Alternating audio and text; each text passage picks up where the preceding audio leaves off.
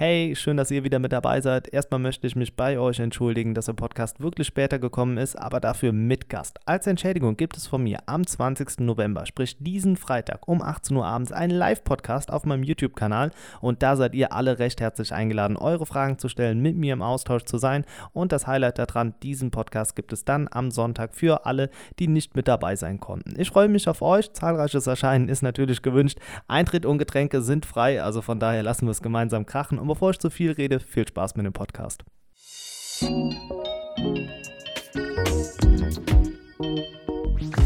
Herzlich willkommen zum Smartphone Blogger Podcast, der deutsche Technik- und Smartphone Podcast. Hier für euch. Und damit willkommen zurück zum Smartphone Blogger Podcast. Schön, dass ihr wieder mit dabei seid. Erstmal muss ich mich entschuldigen. Ja, genau. Ein fettes Sorry geht raus an euch, an die treue Community, die mir so immer die Stange hält und sagt, hey, ich habe Bock auf den Podcast. Und äh, ja, dann ist er am Sonntagmorgen nicht erschienen. Mm, es hat sich in der vergangenen Woche schon ein bisschen abgezeichnet und ähm, ja, wollte dann auf Nummer sicher gehen, habe euch dann das Ganze bei Instagram und bei Twitter unter Smartphone Blogger abstimmen lassen. Wolltet ihr lieber einen Podcast, der später erscheint, dafür mit Gast oder dann lieber einen Podcast alleine und der kommt kommt dann ganz regular am Sonntag. Ja, ihr habt euch, glaube ich, mit 90% auf beiden Plattformen einfach mal knallhart dafür entschieden.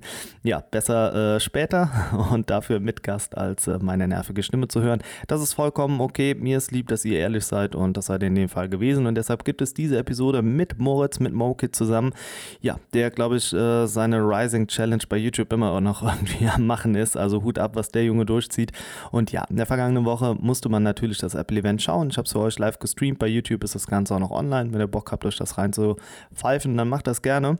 Ähm, ja, es war ein cooles Event, ähm, vielleicht ein bisschen an der Erwartung hier und da vorbeigeschlittert, aber ja, wartet einfach, bis ich da mit Moritz drüber gesprochen habe und dann ja, ist das so ein bisschen doch ein interessanter Talk, den wir da hatten. Ich glaube, eine gute halbe Stunde hatten wir leider nur. Ähm, ja, war alles so zwischen Tür und Angel, aber wie gesagt, besser spät als nie.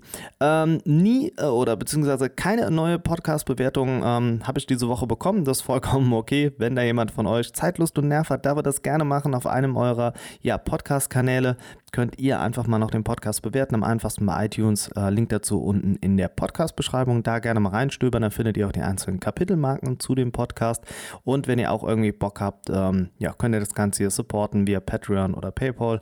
Oder ihr kauft einfach bei Amazon und nutzt den Affiliate-Link. Das war es jetzt aber auch schon mit der Werbung. Sonst schaltet ihr direkt ab. Und kommen wir zu einem großen Top. Und ähm, ich glaube, diese Woche gab es einige große Tops. Das war mal wieder so eine richtige Technik-Woche einfach.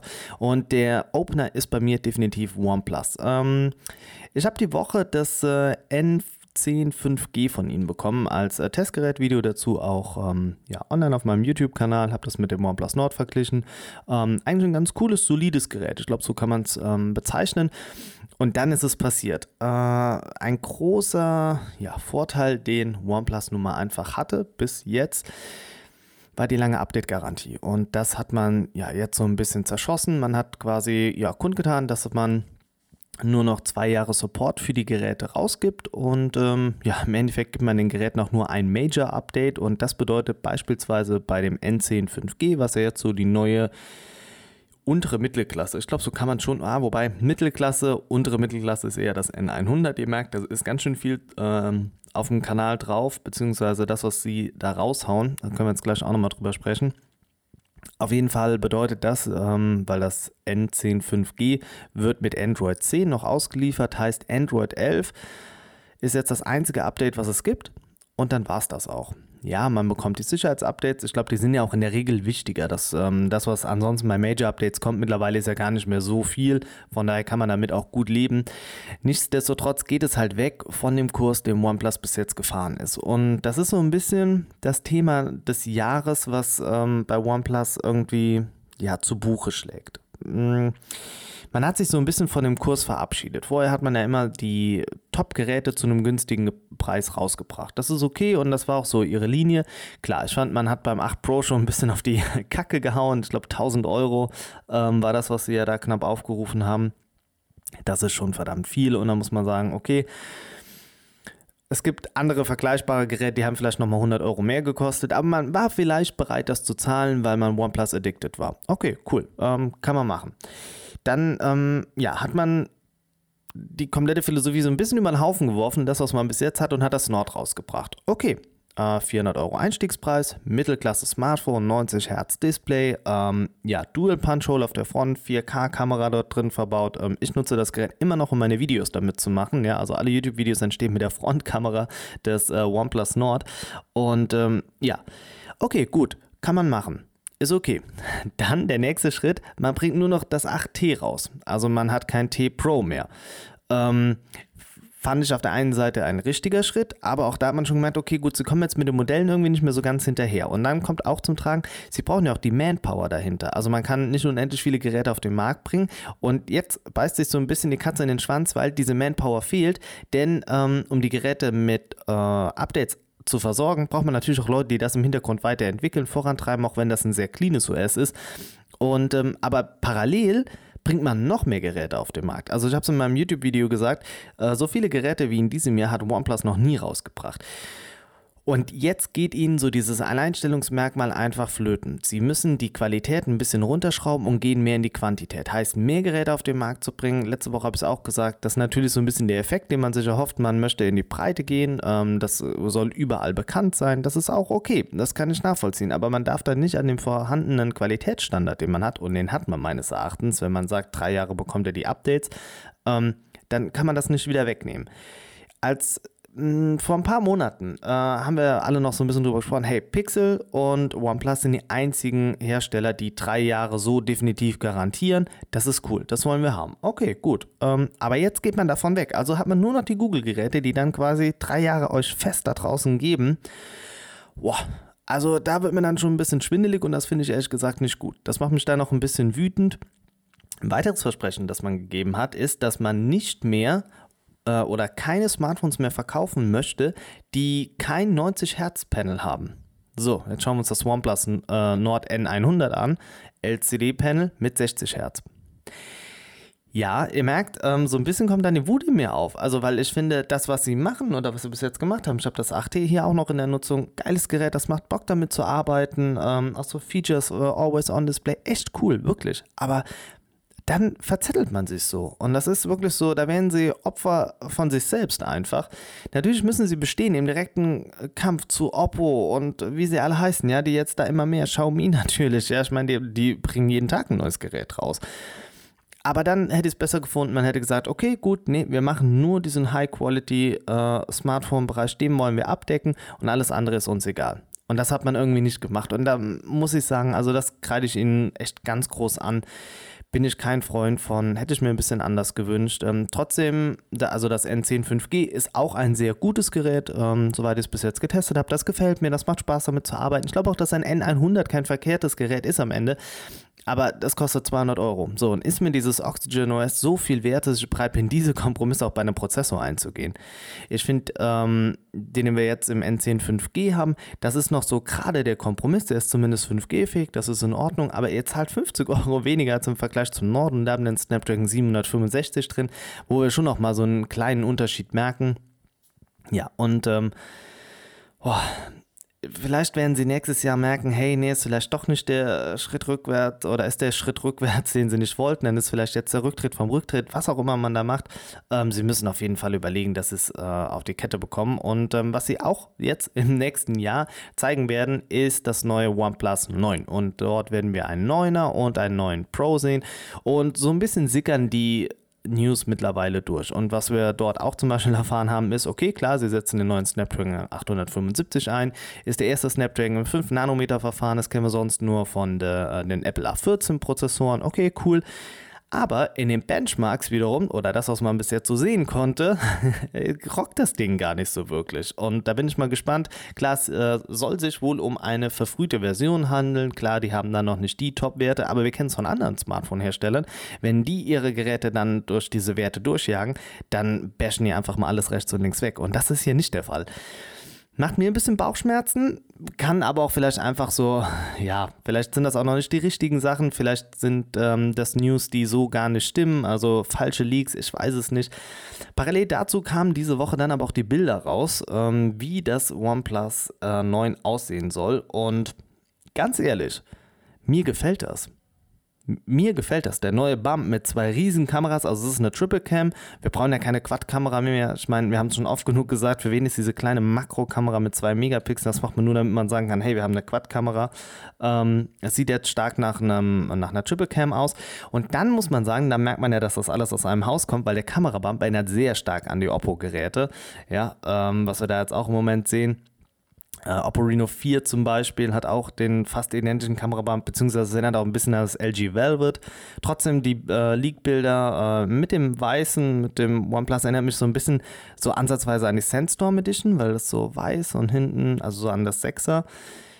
Doch, ganz cool. Ähm, Puncho links oben und wir werden wieder zwei unterschiedliche Modelle bekommen. Das normale 9er und ein Pro. Und beim Pro können wir auch jetzt schon sagen, es ist das Curve-Design, das wir da mit dabei haben. 120 Hertz äh, logischerweise.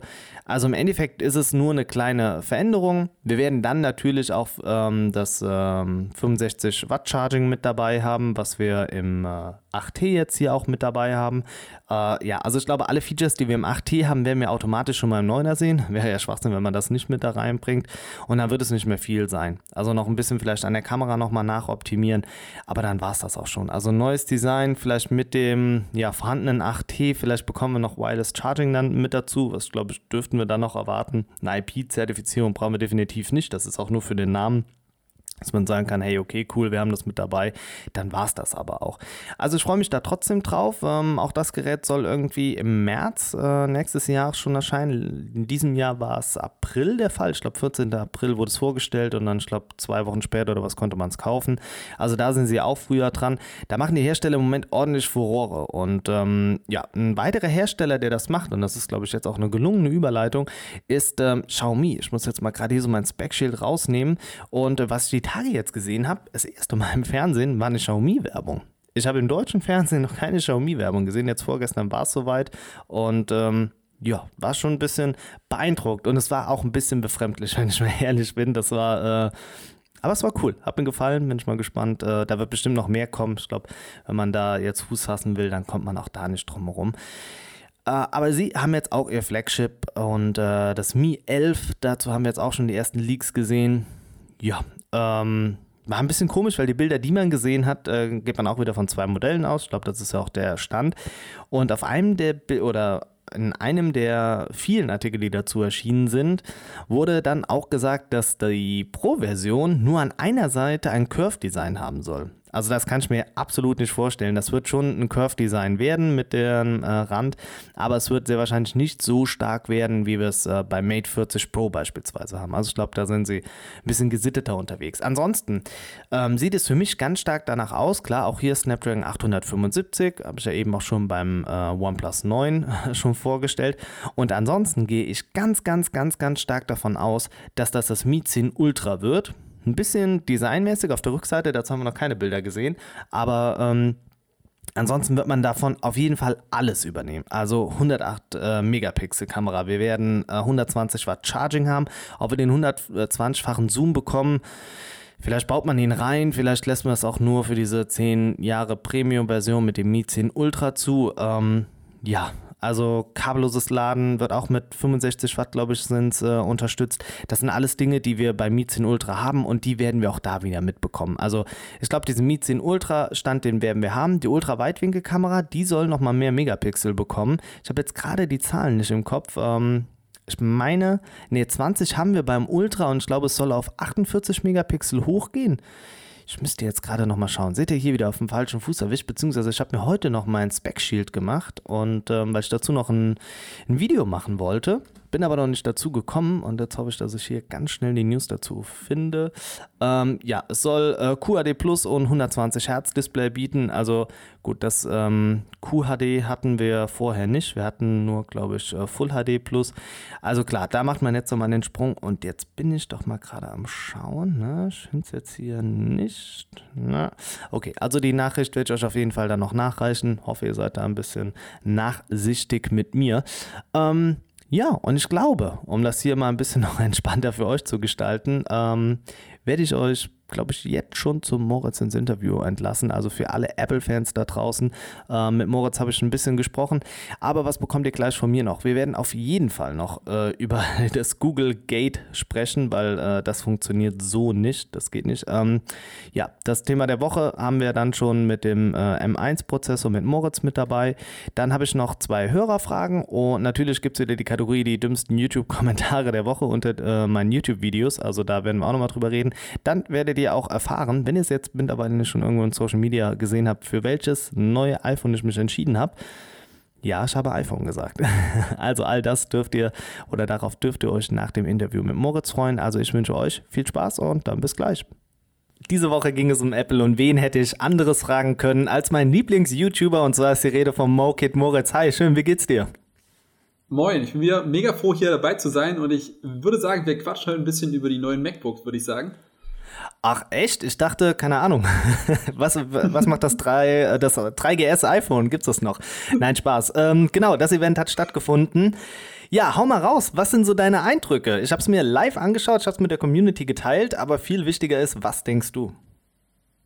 Also ich war auch live dabei und ich habe mir mittlerweile schon sehr, sehr viele Gedanken dazu gemacht und ich habe mir auch schon unheimlich viele Videos dazu angeschaut und ich bin halt der Meinung, es ist erst der allererste Schritt von Apple, das darf man nicht vergessen und dieser erste Schritt ist schon ziemlich gewaltig. Also wenn man sich anschaut, was Apple jetzt in den neuen MacBooks damit geschaffen hat, bin ich vor allem gespannt, was die demnächst mit den richtigen Stand-PCs, also den iMacs und letztendlich auch mit dem Mac Pro machen werden. Ich denke mal, das wird noch eine ganze Weile dauern. Ich glaube mittlerweile auch nicht mehr dran, dass der nächste iMac schon Anfang nächsten Jahres rauskommen wird. Das wird wahrscheinlich eher im zweiten, in der zweiten Hälfte von 2021 passieren. Aber ich glaube, dann dürfen wir schon ziemlich, ziemlich viel erwarten. Ich habe mir jetzt auf jeden Fall erstmal das MacBook Air bestellt, weil es, glaube ich, so mit das interessanteste Gerät von den drei neuen Geräten ist aber ich bin auch auf jeden Fall gespannt, wie der Mac Mini so abschneiden würde, weil ich glaube, sie haben mit dem Mac Mini viele Probleme gelöst, aber auch einige neue geschaffen und dementsprechend, ich glaube, für viele Leute, die wirklich professionell arbeiten, zu Hause in der Workstation und nicht unheimlich viel Geld ausgeben wollen, könnte der Mac Mini unheimlich interessant werden. Und ich bin auch sonst gespannt, wie wie die Teile einfach wirklich in echt performen werden, wie solche Sachen laufen werden, die man jetzt einfach noch nicht abschätzen kann. Kann man irgendwie Windows simulieren? Wie gut laufen tatsächlich die Programme, die noch nicht optimiert sind? Und vor allem, was für Probleme treten auf? Ich meine, das ist ja nicht, als würde man eben mal eine neue Software programmieren. Nee, theoretisch muss jeder Code auf dieses, auf dieses neue Design umgeschrieben werden. Und ich glaube, das bringt definitiv auch einige Probleme mit sich, aber ich bin auf jeden Fall gespannt, was da noch kommen wird. Und ich glaube vor allem, wenn die neuen MacBooks jetzt erstmal dann irgendwann bei uns ankommen, ich glaube, das wird ziemlich, ziemlich spannend werden. Ja, ich glaube, das hast du schon sehr treffend formuliert. Für alle, die es nicht mitbekommen haben, One More Thing war das Motto des Events. Drei Geräte sind vorgestellt worden und eigentlich dreht sich alles um den eigenen Prozessor, den sie jetzt mit dem M1 am Start haben. Ja, drei Geräte haben sie vorgestellt. Ähm, findest du, das Event ist dem Titel gerecht geworden? Also äh, grundsätzlich ja. Es, es war irgendwo dieses One More Thing, aber es gab halt, was viele erwartet hätten irgendwie, es gab kein One More Thing im One More Thing. Also es war halt wirklich nur diese drei Geräte und dann war Schluss. Irgendwie, die meisten haben ja noch irgendwie so gesagt, ja, vielleicht nutzen sie das als Aufhänger und dann am Ende nochmal das, und das wäre halt wirklich, finde ich persönlich, übelst Hammer gewesen. Die machen ihre Vorstellung und dann kommt dieses One More Thing. Und dann stellen sie halt, keine Ahnung, irgendwas vor, mit dem keiner mehr gerechnet hätte. Und ähm, ich glaube, so eins, gäbe relativ wenige Kandidaten für Sachen, mit denen wirklich keiner mehr gerechnet hätte, Apple Glasses oder dergleichen. Das wäre halt unheimlich cool gewesen. So waren es jetzt in Anführungszeichen nur die neuen MacBooks. Die dafür aber relativ cool, auch wenn ich sagen muss, dass die Vorstellung fand ich persönlich für das Consumer-Level teilweise zu verstrickt war und damit Sachen gearbeitet wurden, die die meisten Leute halt einfach nicht so wirklich interessieren und auch an vielen Stellen sehr unkonkret gearbeitet wurde. Also bestes Beispiel dafür waren diese ganzen Grafiken, die gezeigt wurden mit so viel schneller und so viel energiesparender etc. pp. Und dann haben sie da irgendeine Grafik hingeklatscht, wo sowohl die X als auch die Y-Achse überhaupt nicht beschriftet waren und dann nur irgendwas als, als verglichen mit dem ähm, bestverkaufenden Windows-PC oder Windows-Laptop in dieser Preisklasse. Und das heißt, du hattest gar nichts. Du hast keine X-Achse, du hast keine Y-Achse und du wusstest nicht, mit welchem Gerät das Ganze verglichen worden ist. Das war alles relativ schwammig und da muss ich ganz ehrlich sagen, verstehe ich Apple nicht. Also ich glaube, dass sie sich mit diesem Chip nicht verstecken müssen. Ich glaube, der wird unheimlich gut performen, vor allem für die Apps, die dafür optimiert sind.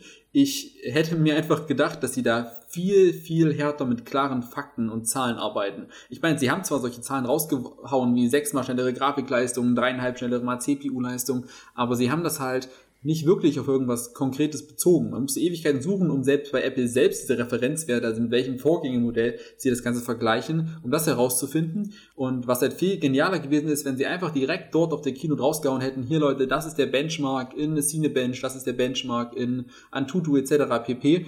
Und so schnell ist das Ding, so schnell sind unsere Intel-Vorgängermodelle und das sind die Unterschiede. Und hier, das ist der Windows-PC XY, bestverkaufendes Modell und so, so viel schneller sind wir als das, so viel mehr Akkulaufzeit haben wir als der. Ich glaube, das wäre deutlich beeindruckender gewesen.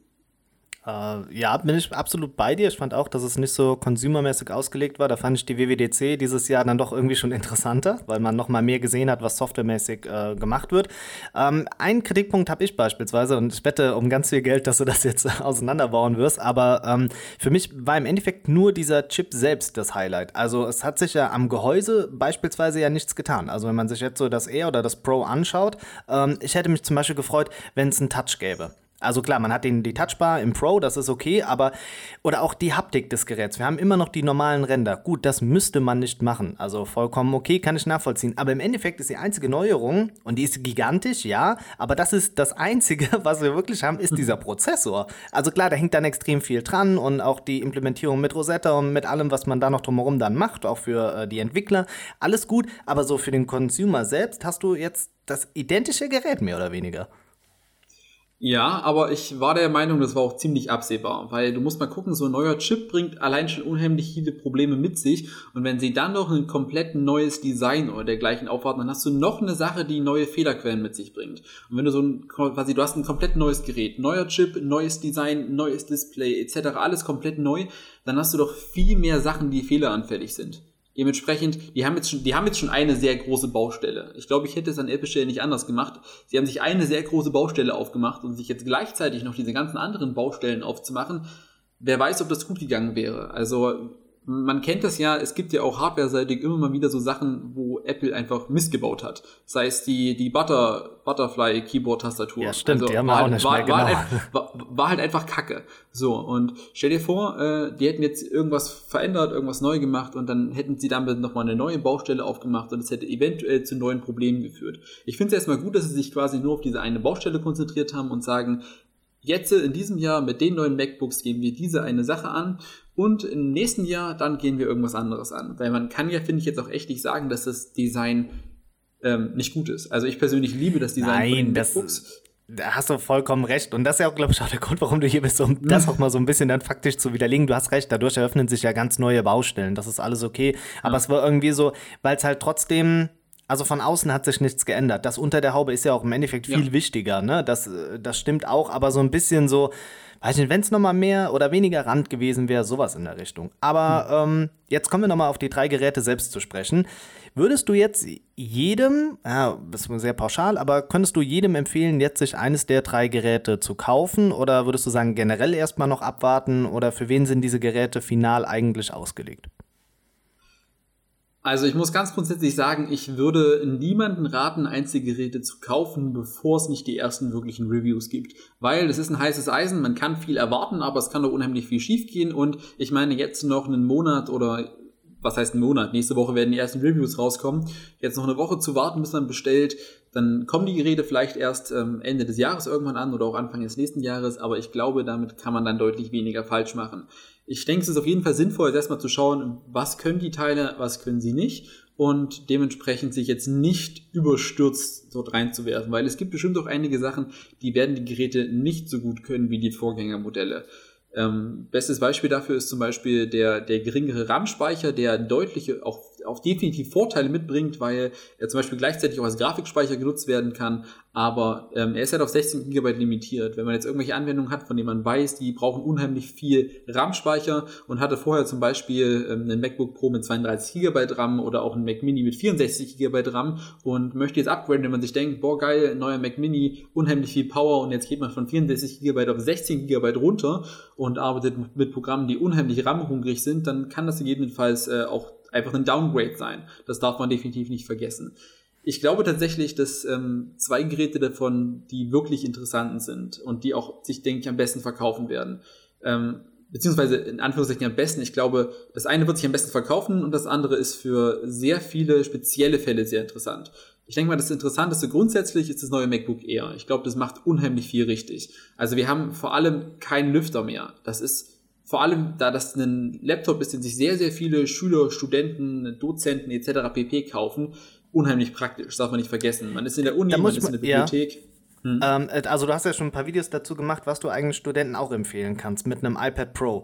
Ähm, hm. Jetzt diese konkrete Frage eignet sich vielleicht nicht für Studenten eher dieses iPad Pro. Also klar, man braucht noch die Tastatur und so weiter, aber das ist auch etwas, was ich dann nicht verstehe. Also klar, man, man muss ja eine Produktlinie fortführen mit einem Air, aber ist es nicht irgendwie auch verkehrt, weil man gerade eigentlich vor Wochen oder Monaten alle noch überredet hat, hey, kauft euch ein neues iPad, dann habt ihr die und die Möglichkeit. Und jetzt komme ich aber um die Ecke und sage auf der anderen Seite auch wieder, hey, für Studenten ist aber auch so ein MacBook Air cool.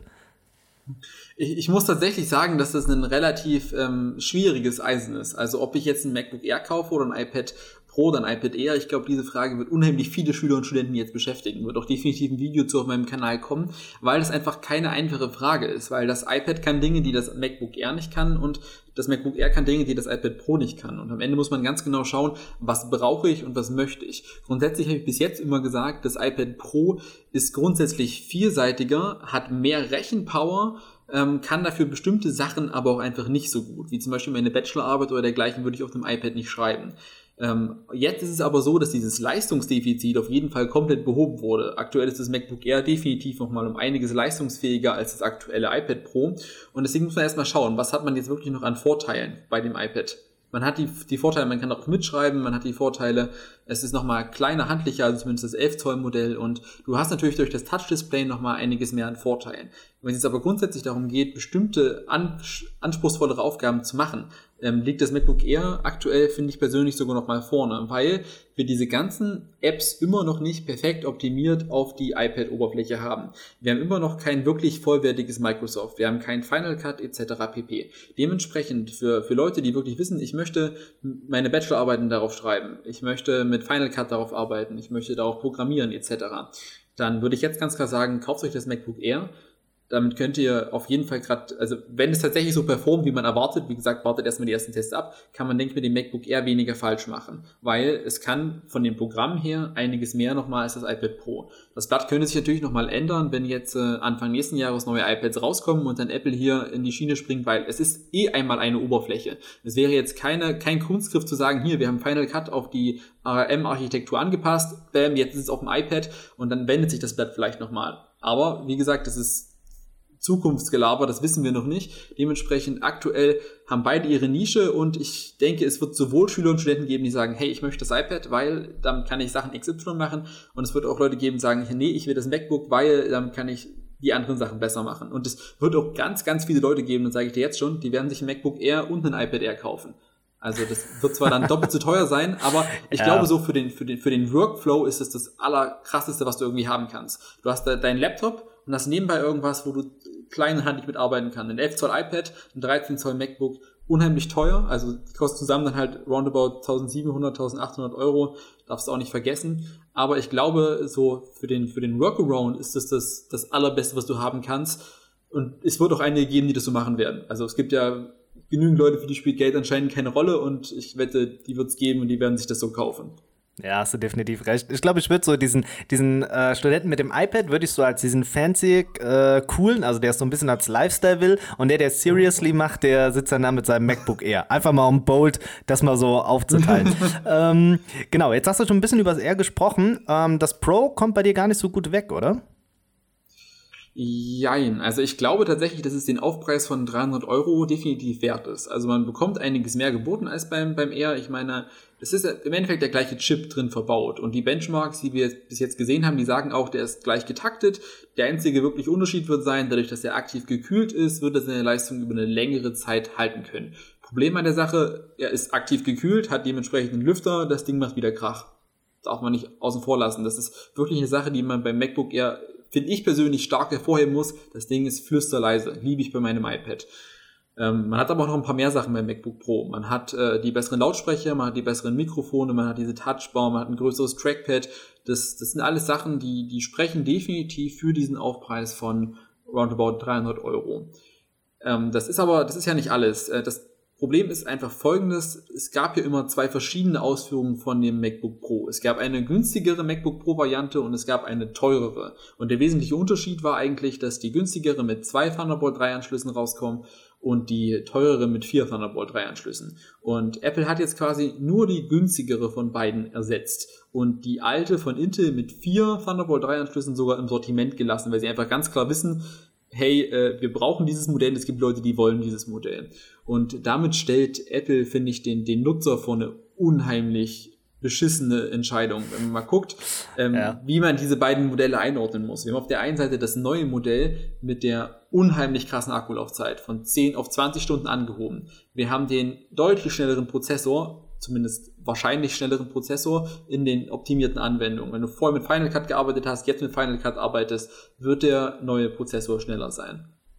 So, wir haben aber auch einige Sachen, die das neue ähm, MacBook Pro einfach nicht liefern kann. Wir haben, wie gesagt, nur 16 GB RAM und ja, dieser RAM bringt auf jeden Fall Vorteile mit sich, darf man nicht vergessen, aber es sind am Ende des Tages immer noch nur in Anführungszeichen 16 GB, während vorher 32 GB bei der anderen Variante möglich waren und auch aktuell noch sind.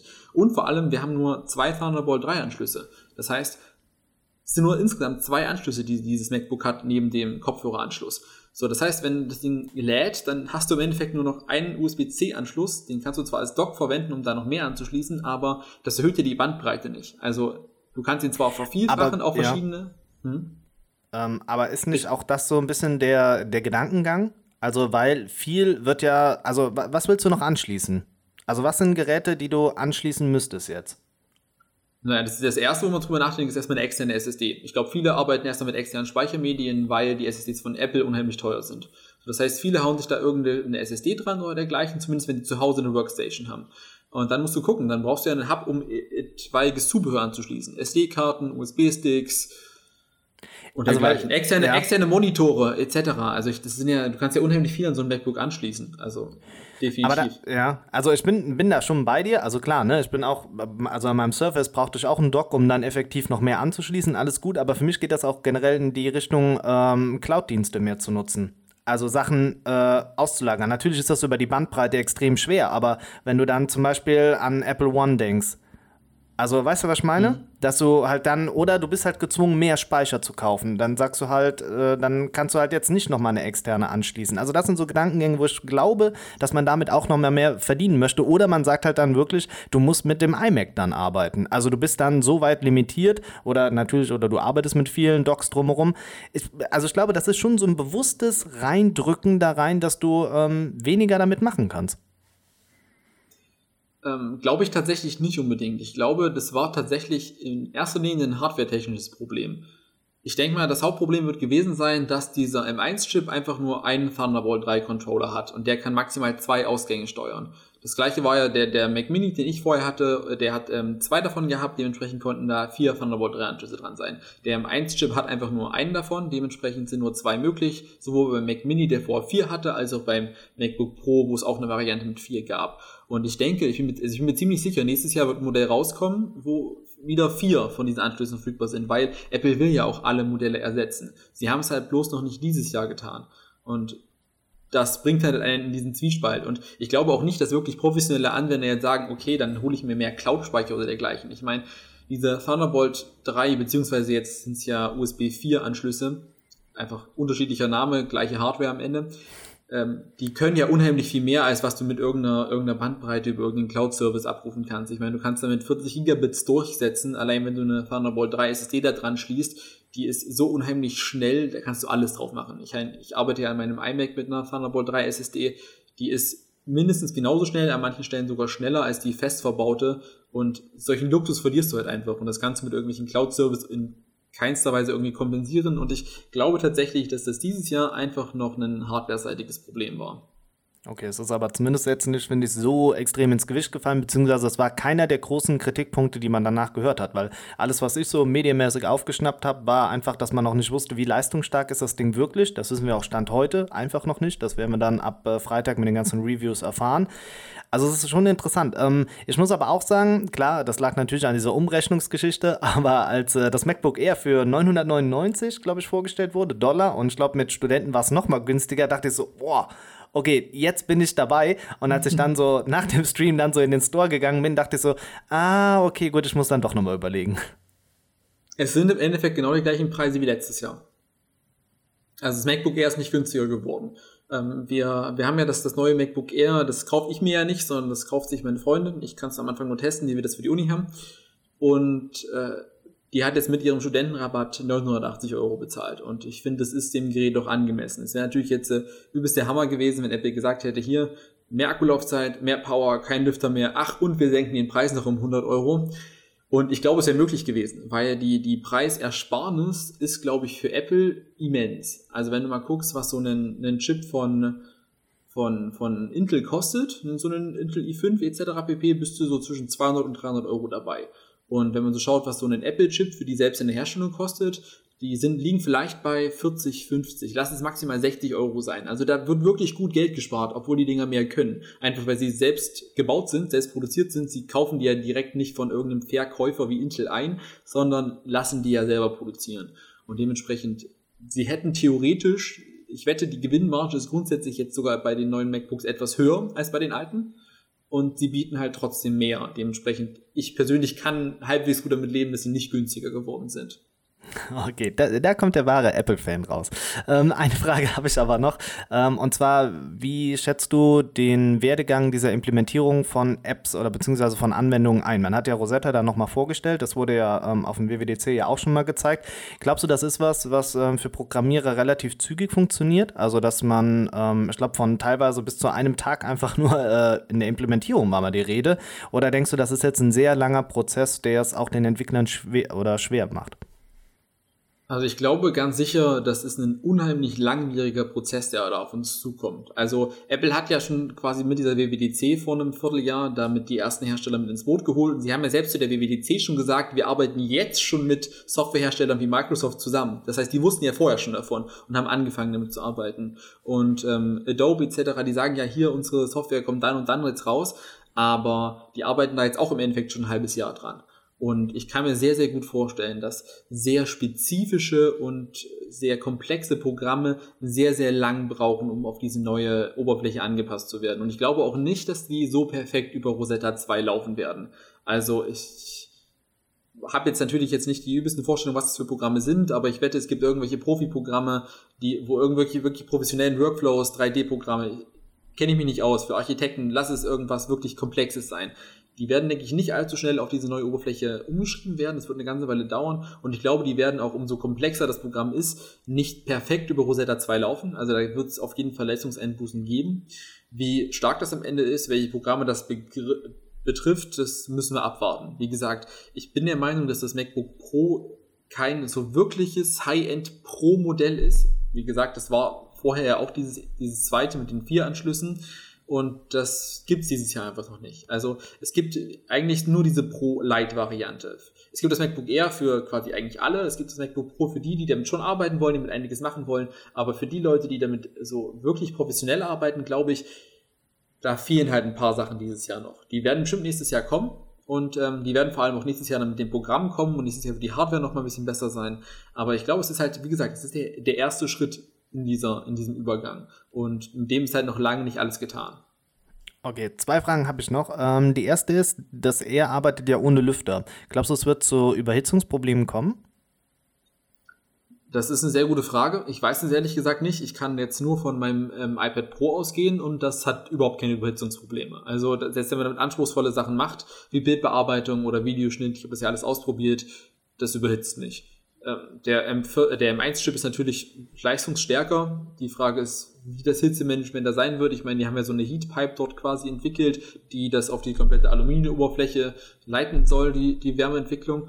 Wie gut es am Ende funktioniert, äh, ist natürlich in Sternen geschrieben. Ich gehe davon aus, wenn du damit Anwendungen wie Final Cut betreibst, wird das Ding schon warm werden. Also keine Frage. Und es wird auch gedrosselt werden irgendwann. Da wird das MacBook Pro schon leistungsfähiger sein. Vor allem über eine längere Zeit. Wenn du ein Video renderst, was 10 Minuten in, im Rendern braucht, lass es 20 Minuten Video sein, äh, da wäre ja 10 Minuten übel schnell im Rendern, ähm, dann wird das MacBook eher spätestens nach 3-4 Minuten bestimmt drosseln, während das MacBook Pro das halt deutlich länger aufrechterhalten kann. Also da wird es schon einen Unterschied geben. Ah gut, dann macht sich das da schon nochmal bezahlt, dann äh, aufs Pro umzuschwenken. Und dann, ähm, weil das war auch eine Frage, die ich bei YouTube bekommen habe, wie sieht es denn mit Gaming aus?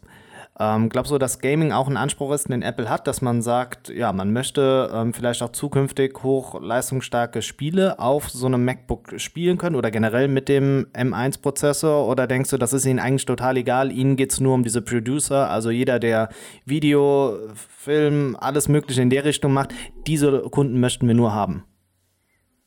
Ich denke tatsächlich, es wird in den nächsten Jahren immer mehr in Richtung Gaming gehen. Ich meine, man hat das mit dem Service Apple Arcade gesehen. Apple will das. Apple hat eine Oberfläche erstmal dafür geschaffen. Und grundsätzlich finde ich die Idee dahinter auch wirklich gut. Also vor allem auf dem mobilen Bereich, wenn man einfach sagt, wir wollen weg von diesen komischen Handyspielen, Pay to Win, die eigentlich nur Kacke sind, sondern wieder zu diesen wirklich schön erstellten, illustrierten Handyspielen, wo man einfach nur Spaß hat, einfach nur Spaß am Spielen hat, wo es nicht darum geht, Geld zu machen. Also ich glaube, grundsätzlich ist die Intention da. Und wenn man sich jetzt anschaut, was die neuen MacBooks und der neue Mac Mini auch leisten können in Sachen Grafikleistung, ist es, denke ich, ziemlich gut. Ich meine, wir haben, drei, äh, wir haben acht Grafikkerne und vor allem der allergrößte Vorteil, ich meine, da kommt jetzt wirklich dieser gemeinsam genutzte Arbeitsspeicher ins Spiel. Theoretisch, wenn man seinen MacBook mit 16 GB Arbeitsspeicher jetzt ausstattet, dann können diese acht Grafikkerne quasi auf diese kompletten 16 GB zurückgreifen. Das ist wie, als hätte man 60 GB Grafikspeicher. Und das war ja immer eines der größten Probleme, wenn man nur diese Intel-eigenen Grafikchips hatte, die hatten dann auch immer nur eine sehr geringe Bandbreite an Grafikspeicher. Und das ist jetzt halt anders. Ich meine, klar, dadurch ist der Speicher dann auch erstmal besetzt, aber ich, wenn du jetzt irgendein Spiel starten wirst auf den neuen MacBooks, dann ähm, und der Arbeitsspeicher vorher von irgendwas anderem genutzt ist, lass es sein, du hast irgendwelche 20 Tabs in Google Chrome offen, dann wird es, denke ich, so sein, dass der RAM dass die, die Google Chrome Tabs, die offen sind, auf den SSD-Speicher auslagert und dann komplett den kompletten RAM frei macht, nur für das Spiel. Und ich denke, die werden damit sehr, sehr hohe Performance erzielen können in Sachen Gaming. Die Frage, die ich mir dabei auf jeden Fall stelle, ist, wir haben ja jetzt Rosetta 2, wie sieht denn das aus? Ist es damit theoretisch möglich, Spiele, die eigentlich für ja. Windows geschrieben worden sind, genau, auf ja. den neuen ähm, MacBooks zu spielen? Das ist für mich die, die allergrößte Frage, die sich stellt. Und wenn das möglich sein sollte und wenn das gut läuft, dann wäre das, glaube ich, unheimlich interessant. Ja, ich glaube, das wäre so ein Mindchanger irgendwie, weil das eröffnet einen ganz neuen Horizont, was Gaming auch angeht, ne? weil ich glaube, damit wirst du viele ansprechen können, die bis jetzt ihren eigenen Heim-PC hatten, um da drauf irgendwas zu zocken. Ähm, wie du auch gesagt hast, da ist ein Riesenpotenzial dahinter. Ähm, bevor ich dich entlasse, gib den Leuten mal noch so einen kleinen Ausblick. Ähm, kommt dieses Jahr noch was von Apple? Ich habe irgendwas gelesen, ob vielleicht noch ein Event äh, ansteht und verrat uns noch ein bisschen, was dürfen wir bald auf deinem Kanal sehen. Also, ich glaube, ein Event wird es nicht mehr geben. Das Einzige, was ich mir noch vorstellen kann, ist eine Pressemitteilung. Lass es über die, ähm, die, die, auch wie heißen sie? Diese kleinen Chips zum Orten. Ich komme gar nicht auf den Namen. Äh, AirTags. Kommst du drauf? AirTags? Kann ich mir vorstellen, per Pressemitteilung, dass, obwohl das eigentlich auch eher was für ein Event ist, weil eigentlich ist das auch so eine Sache, wo man sich sagen kann, da, da muss Apple vielen Leuten erstmal erklären, was sie wirklich alles damit machen können, damit bei vielen Leuten das Bedürfnis entsteht, dass sie die haben wollen. Und die einzigen es gibt drei Produkte, die jetzt auch irgendwo diskutiert werden. Das sind ja die, die Apple AirTags, es ist ein neuer Apple TV und es sind die AirPods Studio. Ach, ich weiß nicht. Ich glaube ganz ehrlich mittlerweile, es kommt dieses Jahr nichts mehr. Ich meine, das Weihnachtsgeschäft ist wahrscheinlich mittlerweile durch. Also was heißt durch? Das, die müssen ja jetzt wirklich Anfang Dezember noch irgendwie direkt was bringen, damit es auch ins Weihnachtsgeschäft mit reingeht. Ich rechne eher so im ersten Viertel von 2021 mit neuen Geräten. Ja, gut, das macht dann auch Sinn. Ähm, glaubst du, man kann am Black Friday noch irgendeinen Apple-Artikel schießen? Glaubst du, da gibt es noch irgendwas Günstiges? Definitiv. Also ich gehe fest davon oh, aus, alles, okay. was letztes Jahr rausgekommen ist, also alles, beziehungsweise bis Anfang des Jahres oder letztes Jahr rausgekommen ist, die ganzen Vorgängermodelle, die werden ähm, zum Black Friday verramscht werden. Ähm, bestes Beispiel, ich denke mal, vor allem das alte MacBook Air wird betroffen sein. Das alte MacBook Air wird ziemlich sicher verramscht werden und ich bin mir nicht mal sicher, ob ich es den Leuten, selbst wenn es nur, lass es keine Ahnung, 800 Euro kosten, äh, ob ich es ihnen empfehlen würde, weil ich glaube, der Unterschied ist so gewaltig, dass es dann den Aufpreis von 200, 300 Euro tatsächlich sogar wert wäre, auf das, auf das neue Modell zu gehen. Ähm, deswegen, ich gehe davon aus, ich denke mal, es wird das, das iPhone 11 Pro und das iPhone 11 wird es in Rabattaktion geben, das XR vielleicht auch nochmal, wenn es irgendwo noch rumliegt. Ich denke mal, das sind so die Geräte. Alles, was quasi jetzt äh, durch neue Generationen ersetzt wurde, da wird bestimmt die, die alten jetzt die Lagerbestände bei vielen aufgeräumt werden. Okay, also Augen und Ohren offen halten. Und ähm, ja, bevor du gehen darfst, was dürfen die Leute bei dir jetzt noch, äh, ja, vielleicht die Woche auch auf dem Kanal erwarten? Kannst du da schon einen Ausblick geben oder? Also es wird jetzt auf jeden Fall erstmal diese Woche noch ein sehr, sehr aufwendiges Video geben, was ich in Zusammenarbeit mit LG erstellt habe. Da habe ich mich wirklich ein bisschen ausgetobt. Ich habe mir ja vor kurzem diese neue Drohne, die DJI Mini, gekauft, habe selbst damit ein bisschen probiert. Es ist zwar alles noch in, in den Kinderschuhen und auch mit der Kamera bin ich ja immer noch sehr am Rumexperimentieren, aber es wird auf jeden Fall die Woche noch ein Video geben, wo wirklich sehr viel Zeit und Energie reingesteckt wurde. Es ist vielleicht jetzt nicht das allerspannendste Produkt, aber es, also ich fand es persönlich ziemlich cool und ich habe mir auf jeden Fall unheimlich viel Mühe gegeben, das diesmal ein bisschen cinematischer aufzuziehen und ein bisschen grafisch ansprechender zu gestalten. Und dann natürlich geht's die Woche dann Schlag auf Schlag weiter. Also morgen kommen meine HomePod Minis, am Donnerstag kommt das neue MacBook Air an und vor allem spätestens, wenn das MacBook Air da ist, dann wird es relativ viele Videos geben. Ein Unboxing, einen Ersteindruck nach 72 Stunden, ein Review, einen Vergleich zum iPad Pro ich denke mal, wird einiges kommen. Ich denke, ich habe auch echt Lust, da ein bisschen was zu machen, vor allem, wenn ich Anfang Dezember noch mal ein paar Wochen frei habe und ich glaube, ich werde mich da richtig austoben und ich denke mal, ihr werdet noch einiges auf meinem Kanal sehen können. Bleibt auf jeden Fall gespannt. Genau, also abonnieren, damit wir dieses Jahr noch die 10.000 bei Moritz schaffen. Also jeder, der es noch nicht gemacht hat. Unten in der Podcast-Beschreibung findet ihr dann alles äh, ja, zum Moritz. Also Instagram haben wir, ne? YouTube. Aber ich glaube, das war's auch schon, ne? Oder? Ist noch irgendwas ja, Social Media mäßig? Ne? Also genau. Ja, nee, das ist manchmal auch gar nicht so verkehrt. Ich habe den Fehler auch so ein bisschen, ich versuche zu breit zu streuen und am Ende kommt man nicht mehr hinterher. ja, ähm, bevor du jetzt los musst zur Arbeit, sage ich vielen Dank für deine Zeit, die du dir hier genommen hast. Das war echt wieder äh, sehr cool und informativ. Die Leute sind auch froh, mal eine andere Stimme als meine nervige zu hören. Also vielen Dank schon mal dafür. Lieben gerne, es war wieder schön dabei zu sein. Du weißt ja, du kannst dich immer fragen, wenn du mit mir quatschen möchtest. Ich halte mich auf jeden Fall immer bereit und ich freue mich schon aufs nächste Mal. Sehr gut. Okay, in dem Sinne, frohes Schaffen dir. Ciao. Und damit willkommen zurück im Podcast selbst. Ja, ich hoffe, euch hat das äh, ja, kurze Intermezzo mit Moritz gefallen. Es war äh, informativ, ihr habt so ein bisschen das rausgezogen. Ja, wir konnten über Meinungen sprechen, die euch gefallen oder die euch vielleicht auch nicht gefallen, je nachdem, das ist immer ein bisschen Ansichtssache. Aber ich hole euch wieder zurück in den Android-Kosmos und das hat für mich so ein bisschen eingeschlagen wie eine Bombe. Und zwar Google Fotos, bald kein kostenloser Speicherplatz mehr. Und das ist ja gerade für so Sparfüchse wie mich der pure Hass. Das kann man auch mal so einwandfrei sagen. Für diejenigen von euch, an denen das wirklich vorbeigeschlittert ist. Ja, Google Fotos stellt die kostenfreie Version ein und das ab nächstem Jahr, dem 1. Juni. Was bedeutet das für euch? Wenn ihr bis jetzt Google Fotos genutzt habt oder ja, ihr nutzt es hoffentlich noch ein bisschen weiter, ähm, konntet ihr bis jetzt in der komprimierten Version so viele Fotos, die ihr geschossen habt, äh, in der Cloud speichern, wie ihr wolltet. So, das war eigentlich ganz cool. Ähm, heißt, alle Fotos, die ihr bis jetzt gemacht habt und dann noch bis zum 1. Juni schießt mit eurem Android-Gerät oder auch mit den Google, ach, mit den ähm, Apple-Geräten, solange ihr diese App halt nutzt, könnt ihr dort umsonst hochladen und von allen anderen Geräten oder im Browser öffnen. Cool. Jetzt wird das Ganze aber so weit eingeschränkt, dass ihr als ähm, Nicht-Pixel-Nutzer ab dem 1. Juni ähm, diese gemachten Fotos auf eure 15 GB, die ihr gratis habt, bei Google angerechnet werden. Und das ist schon, ja, ähm, sch schwierig. Ähm, Solltet ihr aber ein Google Pixel 1 bis 5 besitzen, könnt ihr weiterhin, aber dafür in komprimierter Version, ähm, eure Bilder hochladen oder beziehungsweise auch Videos. Heißt, ähm, da seid ihr erst noch ein bisschen von ausgenommen.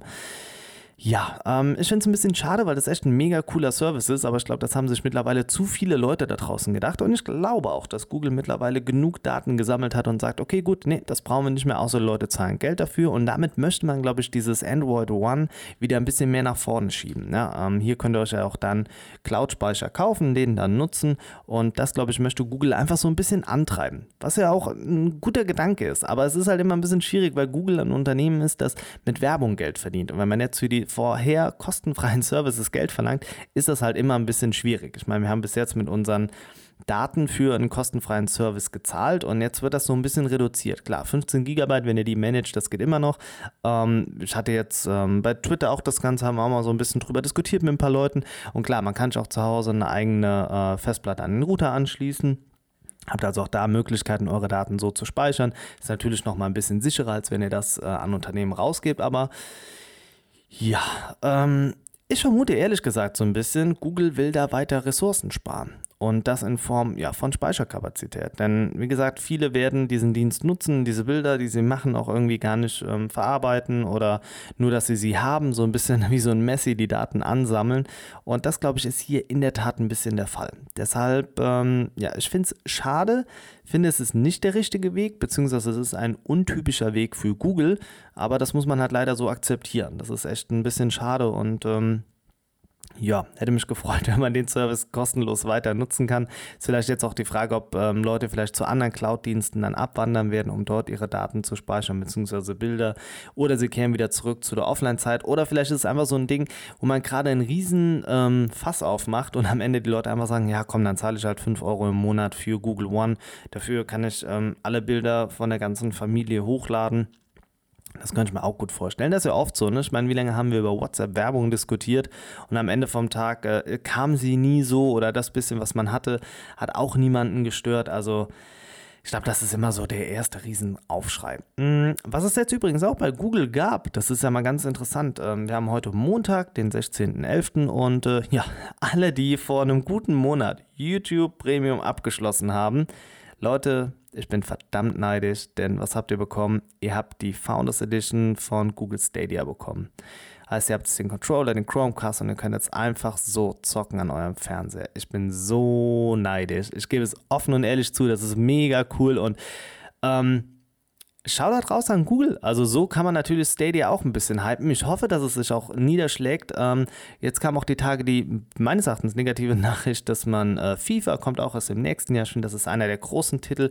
Wenn man das oder wenn man die Zusammenarbeit mit EA da auch schon bewirbt, verschiedene Titel vorstellt, dann darf es nicht sein, dass so ein exklusiver Titel erst nächstes Jahr erscheint. Ich meine, wir haben jetzt November. Ich glaube, das Spiel kam vor eineinhalb Monaten raus oder was.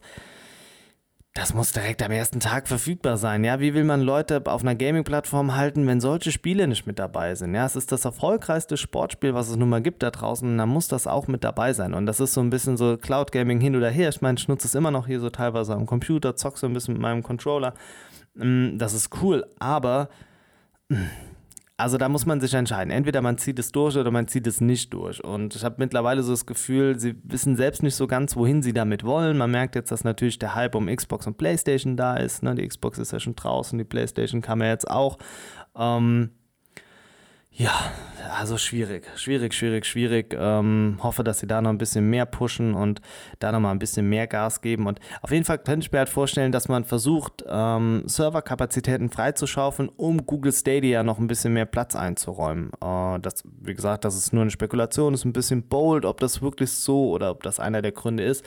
Sehr wahrscheinlich nicht. Ich glaube, es geht am Ende auch äh, für Google darum, Geld zu verdienen und nicht alles immer gratis rauszurücken finde es definitiv schade und hätte mir auch da gewünscht, ähm, ja, dass das noch ein bisschen so bleibt. Ich meine, es liegt ja auch bei mir so ein bisschen dran, dass ich wirklich immer alles am besten umsonst haben will, trotzdem den vollen Leistungsumfang haben möchte.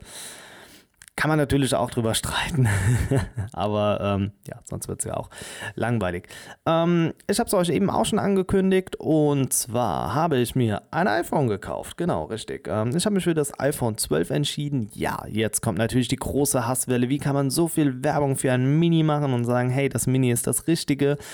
Ja, ähm, ich habe auch das in, ja, ich glaube, meinen Apple-Videos immer wieder zu Genüge gesagt oder ich habe, glaube ich, auch gerade in dem Vergleich, ähm, soll man sich das 12 oder das 12 Mini kaufen. Ähm, in dem YouTube-Video habe ich es auch gesagt, wie klein darf klein eigentlich sein? Und mh, mm, ich war im Laden und habe mir die Geräte mal so ein bisschen dann nochmal angeschaut, weil das ist ja schon irgendwie wichtig. Und wenn man die Testmöglichkeit hat, kann man das äh, zumindest sich mal anschauen. Natürlich ist das immer gemein, dass man dann nicht das Gerät dann im Elektrofachmarkt kauft, aber die Preise sind halt auch echt würzig da. Ähm, ja, also ich habe jetzt für das iPhone 12 830 Euro gezahlt und das in schwarz in der 128 Gigabyte Version und ich finde, das ist ein echt guter Deal. Ähm, habe auch schon ein bisschen was an Zubehör gekauft, also kein MagSafe, aber einen Adapter brauchte ich für mein Mikrofon und so weiter, weil ich damit in Zukunft auch die Videos drehen möchte und dem Ganzen jetzt nochmal wirklich eine Chance gebe und auch bereit bin, jetzt diesen Umstieg zu machen. Da ähm, muss man sich auch einfach mal drauf einlassen. Genau, und ähm, ja, das Problem ist einfach, also das normale 12 hat 6,1 Zoll und wenn man überlegt, mit welchen Android-Geräten ich hier in der Regel arbeite, dann sind die mal mindestens 6,5 Zoll groß. Und ja, wie klein darf es dann wirklich sein? Denn viele von euch da draußen aus der Community nutzen das Pixel 5 und das hat 6 Zoll. Ja, und ihr schwärmt alle davon, dass es klein, das ist kompakt, das ist genau das, was ihr wollt. Und genau das hatte ich im Elektrofachmarkt auch in der Hand. Und das habe ich letzte Woche schon gesagt und das war eigentlich auch wirklich so die perfekte Größe.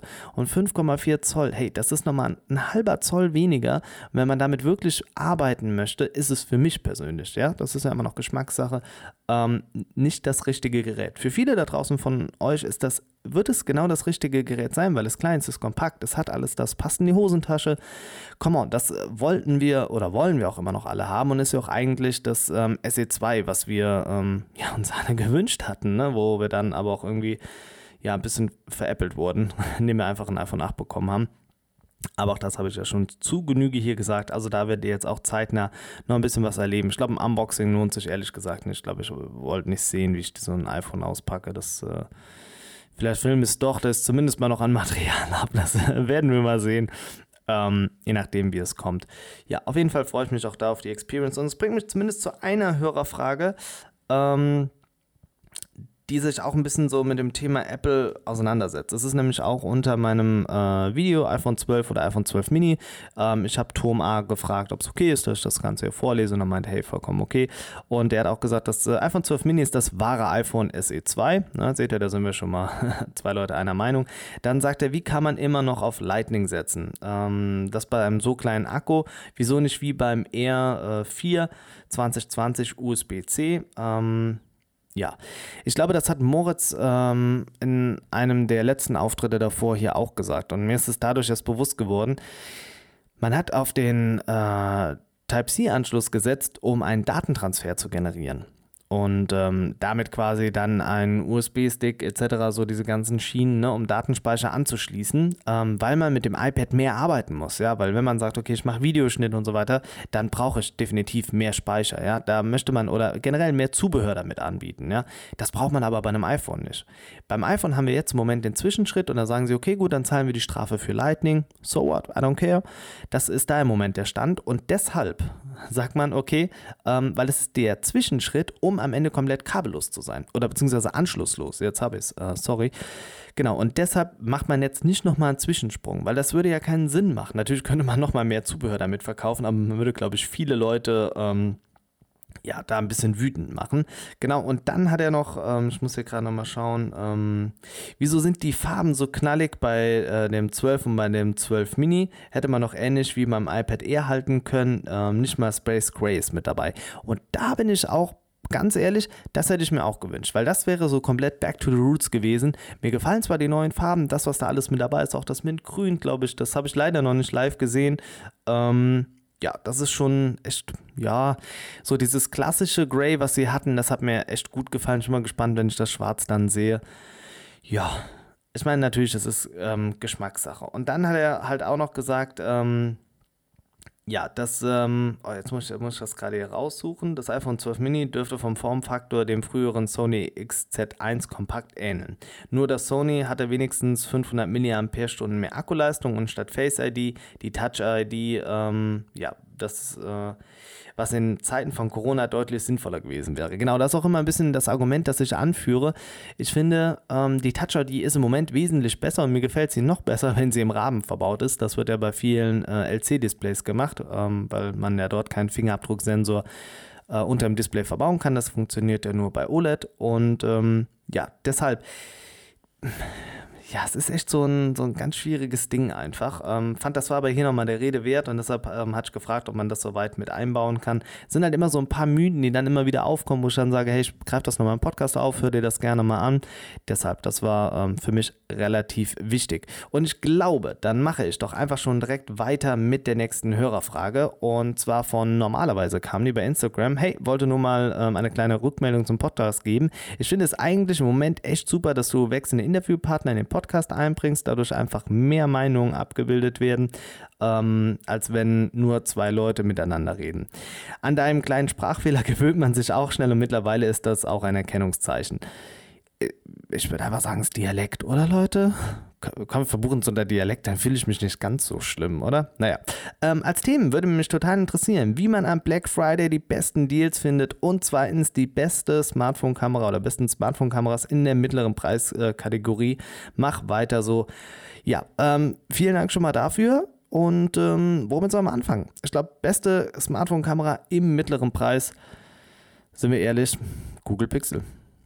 Es sind einfach die Pixel-Geräte. Also ich glaube, mit dem 4a hast du einen absoluten No-Brainer, der unter 400 Euro so zu kaufen ist. Natürlich muss man dann Abstriche beim Rest machen, so ein bisschen. Ne? Also ich glaube, da könnte man noch äh, viel mehr rausholen.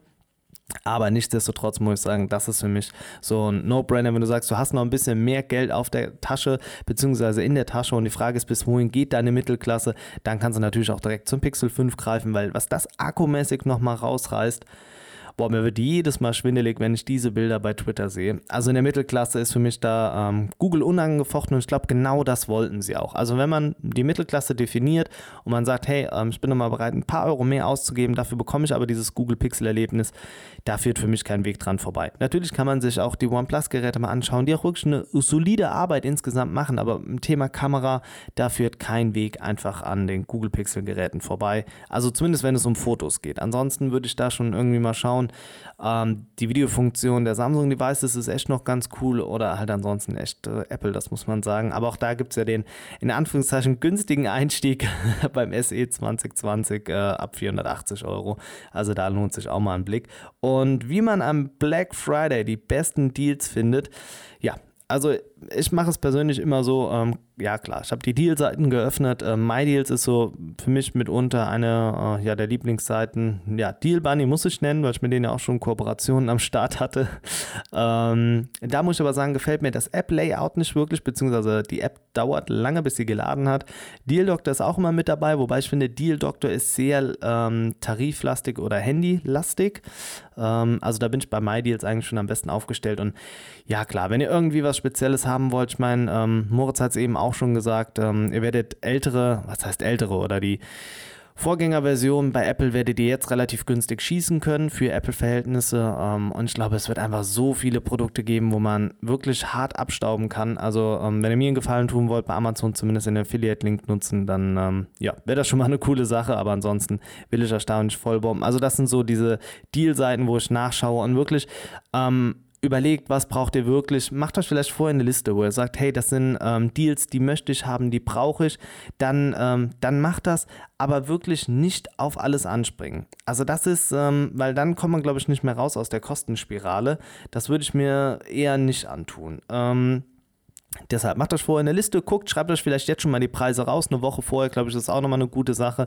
Ich glaube, jetzt am Wochenende werden manche Preise künstlich äh, in die Höhe gedrückt. Also ja, da wirklich rational rangehen. Äh, denn nicht jeder Deal ist immer wirklich ein Deal und auch gerade diese Mehrwertsteueraktionen, die wir ja auch von den großen Elektrofachmärkten haben, ja, ähm, ist auch immer ein bisschen geflunkert, weil wenn vorher Preise hochgedrückt werden oder es werden halt beispielsweise Apple-Produkte rausgenommen aus diesen Angeboten, dann ist das halt auch ein bisschen ja, fraglich und halt auch am Ziel vorbei. Samsung, die machen einen wichtigen Schritt. Und ah, gerade wo ich äh, Apple nochmal gesagt habe, ich habe eben vor dem Podcast noch gelesen, dass ähm, die iPhone oder dass die iPhones ein Foldable bekommen werden. Das hatten wir hier schon mal als Thema im Podcast. Jetzt sieht es aber danach aus, dass in der Produktionsfirma, in der diese Geräte gefaltet werden, etwas durchgesickert ist. Und da sieht es stark danach aus, dass, natürlich wir das Gerät jetzt noch nicht sehen werden und es auch so schnell nicht kommt, aber dass die Falltests durchgeführt werden mit einem iPhone Foldable, wie auch immer das Ganze heißt. iPhone Fold, Fold, Fold, Fold Phone. Keine Ahnung. Ähm, auf jeden Fall, da ist man wohl dran. Und das deutet für mich wirklich darauf hin, dass man da im nächsten Jahr was zeigen wird. Und das bestätigt auch so ein bisschen die These auch nochmal, dass man noch so ein Hybrid mit dabei haben will und dass man dieses Sortiment einfach vergrößert. Ob man dann ähm, dafür nochmal ein eigenes OS generiert oder ob man sagt, man setzt äh, auf das vom iPad oder ob man beim normalen äh, OS einfach bleibt. Also, das ist echt eine spannende Frage und da freue ich mich schon drauf. Bin echt mal gespannt. Und dann auch so die Frage, was können sie besser als andere? Was machen sie besser? Oder ist es auch da wirklich so der erste Wurf, wie wir es jetzt beim M1 haben? Auf jeden Fall, Apple ist da sehr untriebig. Das, was man ihnen jetzt so die ganze Zeit vorgeworfen hat, dass so ein bisschen Innovationen fehlen, tun sie vielleicht noch, aber sie gehen so ihr komplettes, äh, ja, Design, alles, was sie machen, das gehen sie durch, das verändern sie und das ist einfach richtig. Also finde ich echt cool. Ähm, bin gespannt, was uns da noch erwarten darf. Und Samsung, der weltgrößte Smartphone-Hersteller, deshalb komme ich jetzt auch nochmal auf die, oder kam ich auf die Foldables. Ähm, da sieht es stark danach aus, dass die Note-Reihe eingestellt wird. Denn ähm, ja, das Galaxy S21 Ultra, so wird es ja dann heißen, mein Video äh, zum S21 oder 30, äh, wird ja immer dann wieder heiß diskutiert. Sieht jetzt wirklich nach dem S21 aus. Ähm, das soll den S-Pen unterstützen. Und das ist einfach ein eindeutiges Zeichen, dass man der Note-Reihe so nicht mehr viel ähm, ja, bieten mag oder bieten möchte. Denn es macht ja auch Sinn. Möchte man effektiv arbeiten und sagt, hey, ich brauche ein Foldable, dann kauft man sich ein Fold oder beziehungsweise man möchte ein kompaktes Gerät, mit dem ich aber auf dem Stift schon ein bisschen mehr arbeiten kann. Sagt man aber, hey, ich brauche das nicht wirklich, will aber trotzdem ein normales Smartphone haben, dann wird man zu einem S21 Ultra greifen vielleicht, ähm, weil die beiden liegen ja preislich schon mehr oder weniger dann aneinander und äh, dort, darauf kann ich halt auch meinen Pen nutzen. Natürlich ist es schwer, es wird bestimmt noch Zusatzcases geben, irgendwas in der Richtung, in der man das Ganze einstecken kann. Alles cool, wird auch so kommen, ähm, kann ich mir sehr gut vorstellen, aber das bedeutet über kurz oder lang, man wird diese Note Notreihe einfach einstellen. Und das ist auch okay.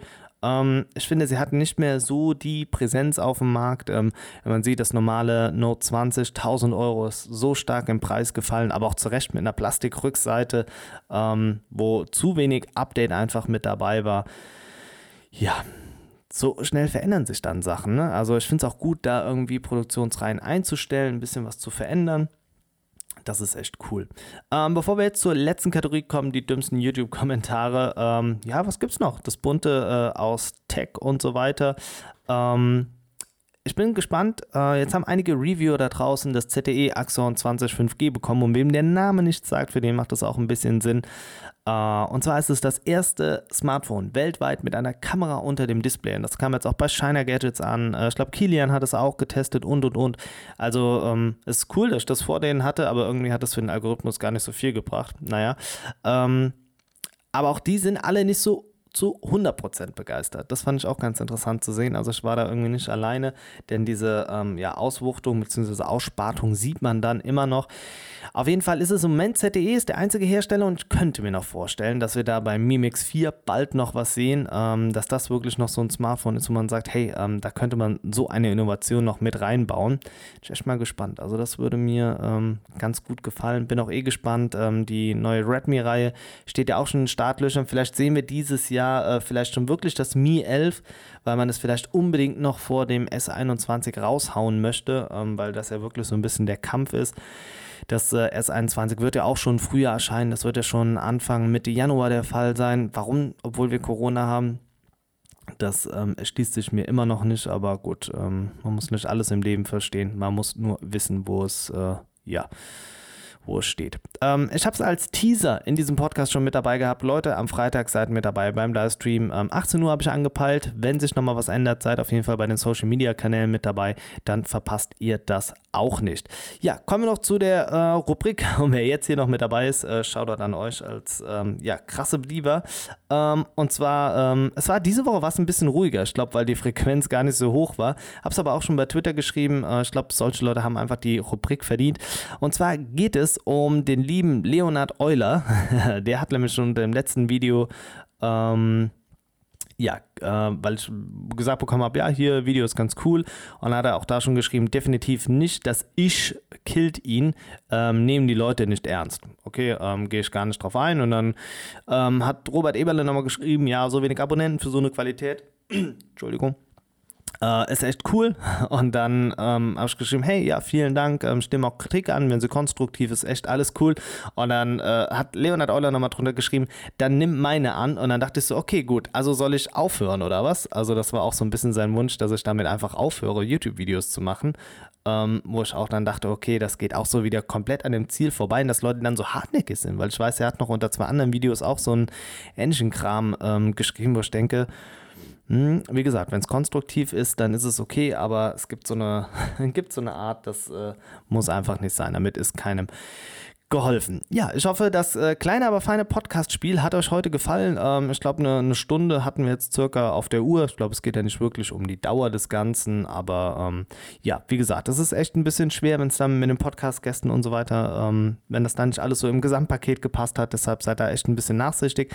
Deshalb wird es am Freitag diesen Live-Podcast geben. Um 16, äh, um 18 Uhr er angepeilt. Die Audiospur danach wird dann der neue Podcast sein. Also habt ihr dann diesmal die Möglichkeit, das Ganze Ganze äh, als ja, Video schon ähm, vorab live zu begleiten mit euren Fragen, mit dem Thema der Woche und und und. Oder ihr sagt, hey, ähm, ich will das Ganze lieber am Sonntagmorgen auf die Ohren haben, dann könnt ihr euch auch dazu entscheiden. Ich sage vielen Dank, dass ihr mit dabei gewesen seid. Bleibt gesund in dieser Zeit und ähm, wir hören uns äh, ja, am Wochenende spätestens wieder. Macht's gut, bis dann, euer Smartphone-Blogger.